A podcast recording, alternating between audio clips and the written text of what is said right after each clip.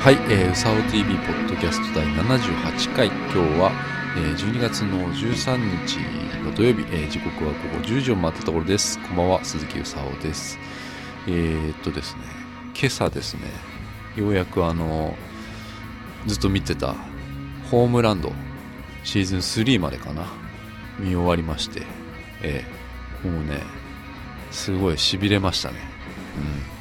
で Hulu ではねシーズン2までしかなくてあの TSUTAYA で久しぶりに DVD を借りてしまってもう一気に見ましたね。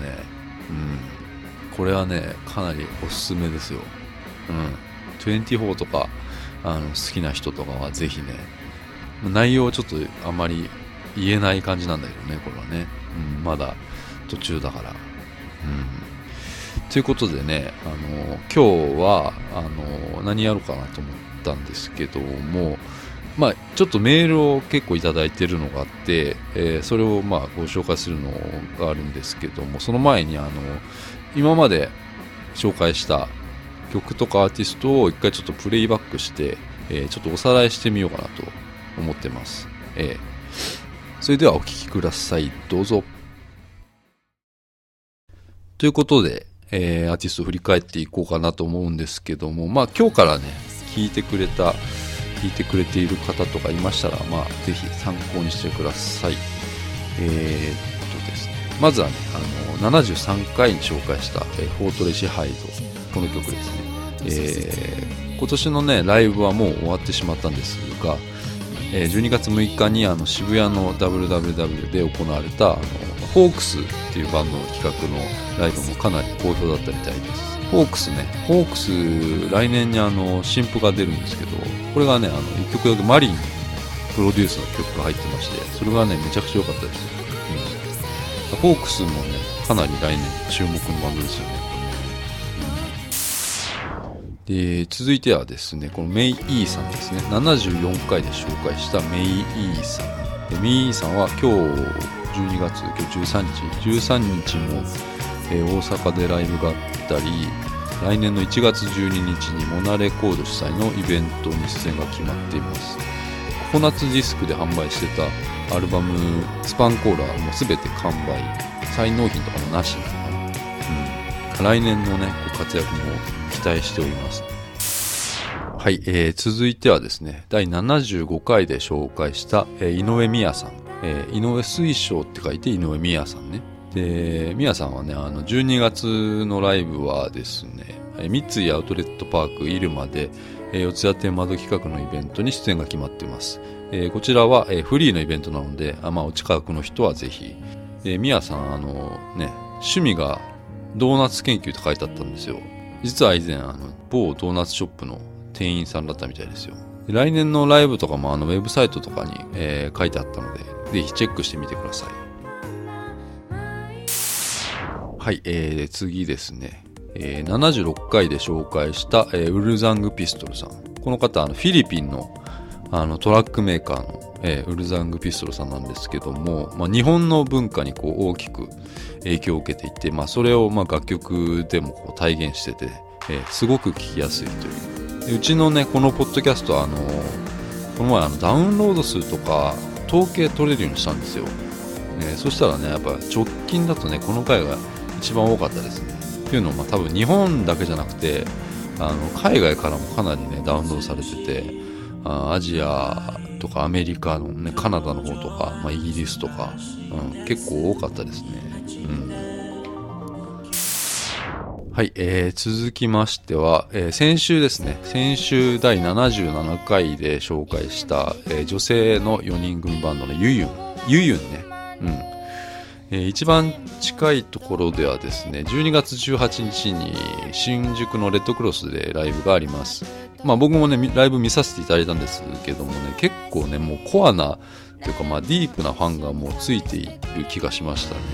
で、これはバンドとしてはね、大きいですよね。心強いですよね。うん。やっぱりレコード会社とかって人を集められるかっていうのすごい判断材料として大きいような気がしますよね。うん。来年もすごい期待しております。ということで、えー、今後もあのうちの番組では注目のアーティストとか、まあ、紹介していけたらと思っております。あのぜひねあの気に入ったアーティストさんとかいましたら Twitter とかブログとかでもまあいいんでなんかこう「まる良かった」とかね、うん、このアーティストさん良かったとかつぶやいたりねしてもらえるといいと思います、うん、ライブとかも行ける方もぜひ行ってみてください。ということで今週プレイバックでした。さあ、えー、メールのコーナーでございます。先週ちょっと、あの、短かったんですよね、ポッドキャストね。メールとかね、ツイッターとかいただけるのは本当に嬉しいですね。本当ありがとうございます。えー、それではね、1個ずつ読んでいきます。えー、1個目、サンニーさん。えー、いつもリラックスしたい時に聞かせていただき、聞き終えるとほっこり元気をもらっています。実は毎週土曜日配信のうさきんポッドキャスト、ちょうど12月13日の土曜日は私の誕生日で嬉しくなりました。うさぎんポッドキャストの出会いは、大森聖子と岡村ちゃんの回です。その他内容も楽しいものばかりです。特にハンターハンターの回など保存版で聞き直したりしている放送もあります。えー、最近もほっこりうさおさんのトークはいい感じです。これからもずっと応援しています。はい。ありがとうございます。てか、誕生日ね、おめでとうございます、本当えー、サンニちゃんはね、あの、沖縄の女の子なんですけども、いつもね、メッセージとか、本当に嬉しいです。ありがとうございます。誕生日ね、うん。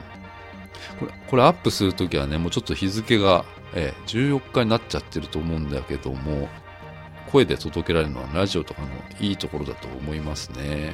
うん。で、そうだね。このポッドキャストね、いろんなとこで、えー、聞いてもらっているので、あのー、リスナーさんのこう住んでるとことか、街のね、写真とか、こう生活のね、あのー、風景を見るのがこうすごい楽しいですよ。えー、なんかこう、自分のね、住んでるところの風景って結構見飽きちゃったりするじゃないですか。でもあの、知らない人からしたらね、あの、すごい新鮮ですもんね。あ、そう僕もね、あの、インスタグラムとかやってるんで、あの、ツイッターと一緒の ID のね、りょうた鈴木でやってるんでね、あの、たくさんね、こう見、見せてほしいですね。うん。あとね、ハンターハンターの回ね、すごい好評なんですよ。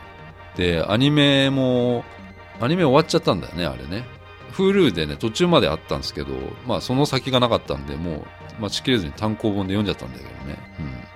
うん。で、またね、そう、Hulu でまた配信がえー、始まってなんか選挙とかあるかの話もあるのかな？うん。実はそのアリの話があの好きだったからなんか漫画だとこうその選挙編とか入っていけなかったんですよ。アルカ編？アルカアルカのところも。うん。でこの前ねアニメを見たんですよ。全部。アルカ編まで。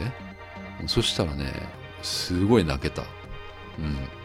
で、なんかちょっとこれ間違ったね、解釈をしてたら、すごい申し訳ないんだけど、アルカの中に何かがいて、で、何かは、えー、キルアのことを、まあ、兄として好きっていうことじゃなくて、まあ、人としてとか、こう異性としてあの好きなのであれば、キルアが何かに対して言ったあのお願い、要は、要はまあ、もう出てきちゃダメだっていうお願いはさ、こうすごい切ないですよね、あれね。うん。で、何かこうずっと無機質な感じで、あの、そのお願いを受け入れてたんだけど、なんかそこだけこ感情が芽生えて、あの黒い目がこうガーってこうアニメだと、あの、なんかこうな泣いたら泣いてるような感じのガーってなって、でもなんかその泣きながら、あのお,、ね、お願いをね、受け入れる。うん。この、なんかこう、富樫のもうセンス、これも天才ですわね。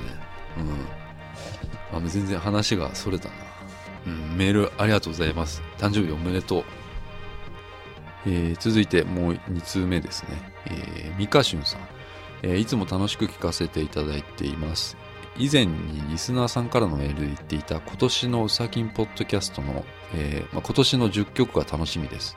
えー、今の、職場は、仕事場は年齢層が高く、同年代の同じような音楽を聴いている人がいませんでしたが、宇沢さんがいつも岡村康之さんの話をされているのを聞いて、職場のおじさまお姉様方に岡村康之さんの話題を振ってみたら一気に溶け込むことができましたお、えー、世代を超えて愛されている岡村康之さんはすごいと思いました。ありがとうございます、えー、お体に気をつけてください。更新楽しみにしています。えー、ありがとうございます、えー、こちらこそ。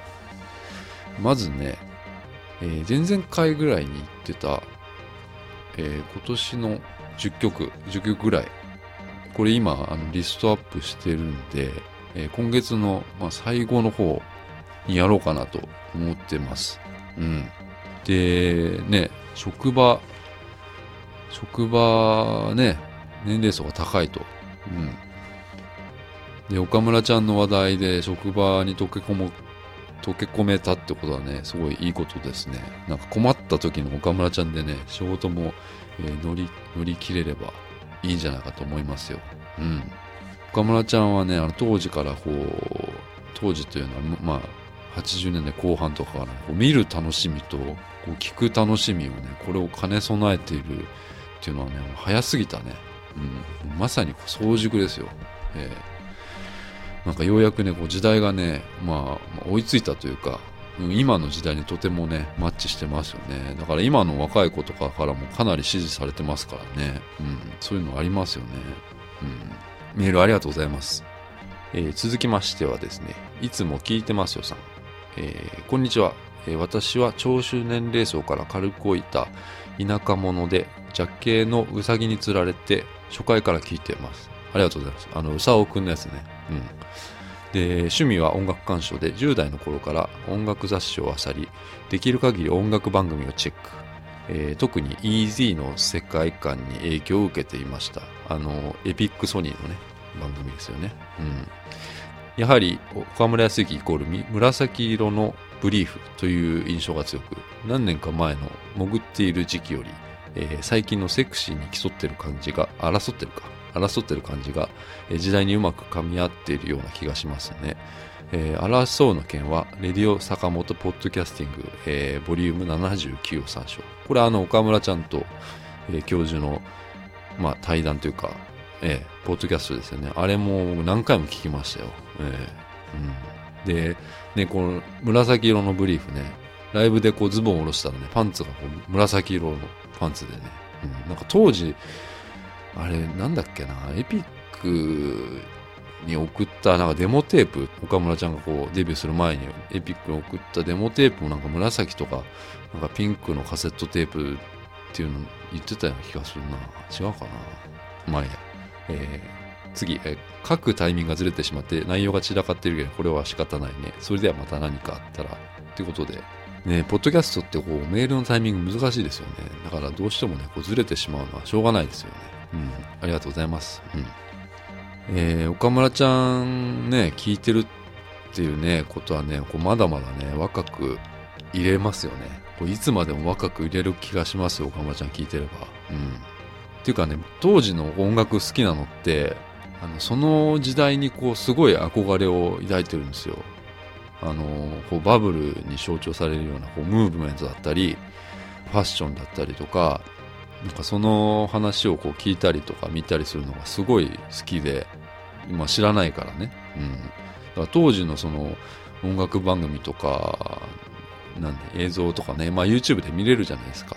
かそういうの見るとね、こう今ではもうありえないぐらいのこうセットとか、なんかお金かかってたりとか、お客さんがなんか踊ってたりとか、お金とかのこう価値観がこう今と違うってことがね、なんかすごいこう、今すごい好きなんですよ。そういう時代とかね、あの肩パッドとかね、ワンレンとかね、あのすごい興味があるんですよね、なんかね。うんえー、いつも聞いてますよ。さん、ありがとうございます、メール。えー、続きましてですね、とえー、辰野さん、えー、宇多田ヒカルの歌、宇佐尾さんの紹介で購入を決め、えー、早速聞いています。陽水さんの桜ドロップス、歌い方もさることながら、オルケスタ・デラ・ルスさん、えー、ノラさんのコーラスも見事にはまっていて、えー、コーヒールンバを歌っていた陽水さんにぴったりです。陽水さんが歌いたかった曲は他の人に決まってしまっていたとのことを JWAVE で語っていたと知りましたが、そっちも聞いてみたいですね。あ、そうなんですね。その JWAVE の聞いてないんですけど何歌いたかったんですかね。フレーバーオブラブとかなんか井上陽水っぽいな。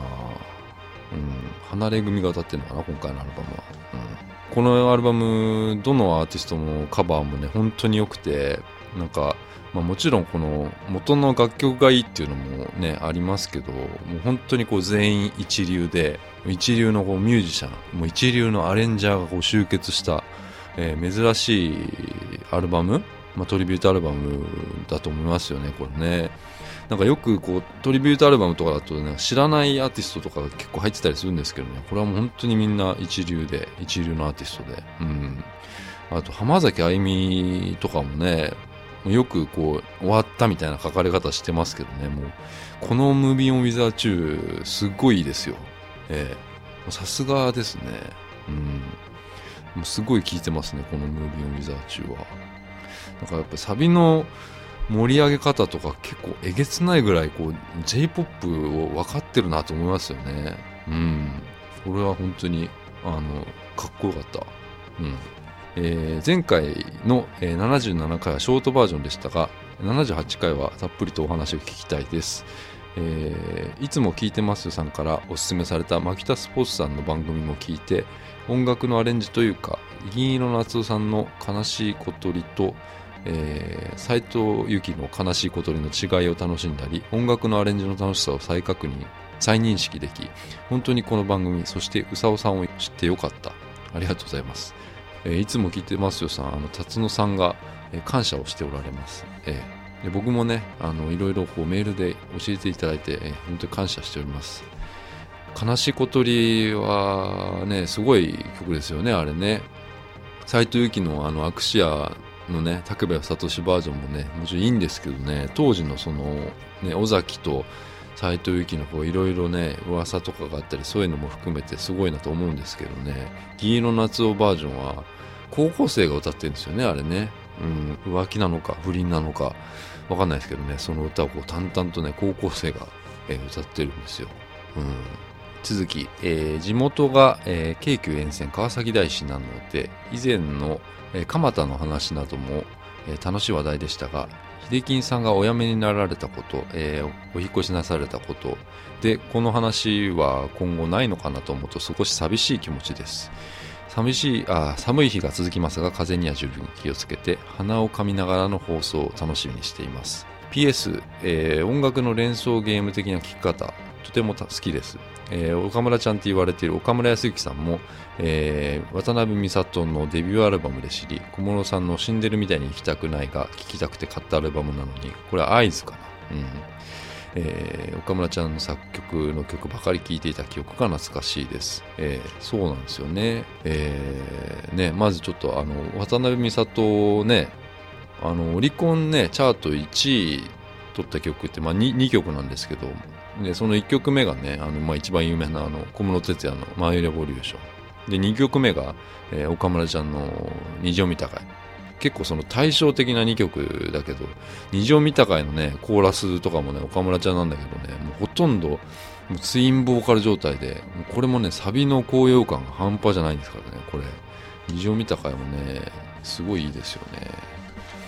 まあ、そのね後にねビッグウェーブやってきたとかね、まあ、岡村ちゃん作曲、えー、アレンジが小林武史、えー、コーラスがデーモン小暮。でもこのねサビこれの曲のもうハイトーンのコーラスもう鳥肌立ちますよね。うん。あの波を感じますね。うん。なんかあれ今だったらでもシンセとかでね代用しちゃうんですよねきっとね。うん。でですねそうそう。地元がね川崎大師なんですね川崎大師は京急沿線。うん。まあ、これ知らない人のためにお話しするとですね、まあ、僕、あの、東京の大田区というところが、まあ、地元で、お隣が神奈川県の、まあ、川崎なのかな？うん。大きな川を挟んで、えー、大田区民はね、結構その初詣とかでよく行くのが、まあ、川崎大師っていうその大きな神社です。うん。去年かな？あの、ちょっと心霊現象に悩まされてる時があって、あの、その時にあの川崎大師のね朝のなんかお焚き火？みたいなの行ってきましたよ。うん。久しぶりに行ったな川崎大師ね。うん。ちなみにあの僕とあの秀樹さんがバイトしてたのは、えー、大鳥居っていう駅の前にあった蔦屋の前のビデオ屋ビデオ屋。で今はねその世界の終わりの人たちが作ったあのクラブアースっていうライブハウスがすぐ近くにありますよね。うん。まああの辺もねすっかりこう変わってしまいましたよね。うん。まあ大田区っていうとあの羽田空港があるんですけど羽田空港行く途中にあのね天空橋っていうねもう中二病全開の名前のあの駅があってまそこにねちょっとねやばいねやばいでかい鳥居があってあそれはなんか動かすたびに死人が出たり悪いことが起きるっていうことでまあね動かせないままになってるから街の外観に反してこう鳥居のなんか違和感がすごいんですよね。でもこれは多分ちょっとね有名な話ですよ。ええー、あ辰野さんメールありがとうございます。本当。うん。で、メールはですね、えー、うさお TV のメールフォームか、えー、uk うさお .tv、uk うさお .tv までお送りください。えー、そうだな、今年気になった、まあ、曲や、えー、あなたのバブル体験など何でも大丈夫です。えー、よかったらメールを送ってください。はい。ということでですね、えー、メールのコーナーはこれで終わりです。ということで、えー、エンディングなんですけども今日はあのプレイバックとメールの紹介を、えー、いたしました。あのさっきね、あのー、翔太郎氏とですね、まあ、ご飯食べてて、えー、家にいたんですけどあのその時に撮ったもうちょっと全然内容のない話を今日は流して終わろうかなと思います、えー、それではまた来週。さよなら。一人になってこの部屋来たの多分。この部屋来たの初めてかもしれない、ね、初めてです。あのいや他の人も来ないし。あそうなんですか、うん、あひお客さんが？あお母さん来たけどね。あ、うん、あ僕もでもそんなもんですね。まだ一人しか来ないでしょ、う。ん、引っ越して2、ね、3か月ですけど、うん、お客さん一人ですね。お母さん来た？来ました。うちの親父が、自分のベッド寝てなんか男くせえ。あ何？泊まったの？いや泊まってないんですよ。なんか引っ越しの手伝いみたいなしてもらってでなんか疲れたかちょっと昼寝し,、しちゃって出して。お父さんっぽいね。そうそうそう お父さん昼寝するよね。そうそうそう、うん、で母親は洗濯して畳んでみたいな、うん、やってくれてるみたいな。へえお母さんがねなんか変なね石鹸置いて帰るんだよ。ああそういうなんか余計なもん置いてきがちですよねなんだろうねあの心配して。そうそうそうなんか送ってくるんですけど使わないんですよ。あれそうなんで今まで使ってるのがあるからそうそうそう。使わないんだよ。そうそうそう、う。ん、そういうのあるよね。米とか送ってくれるんですけど米炊かないとかそういうのが。あ炊かない？炊かないんですよ、うん、え米はもったいないでしょ。あていうかさあれだね。もうさっき気づいたけどあのさっきね翔太郎君とご飯行ったんだけど、はいはい、スペインバルみたいなの行ったじゃん。はいあ玉ねぎ食えないんだね。うん。玉ねぎいやまあ食べようと思えば食べれるんですけどに苦手です。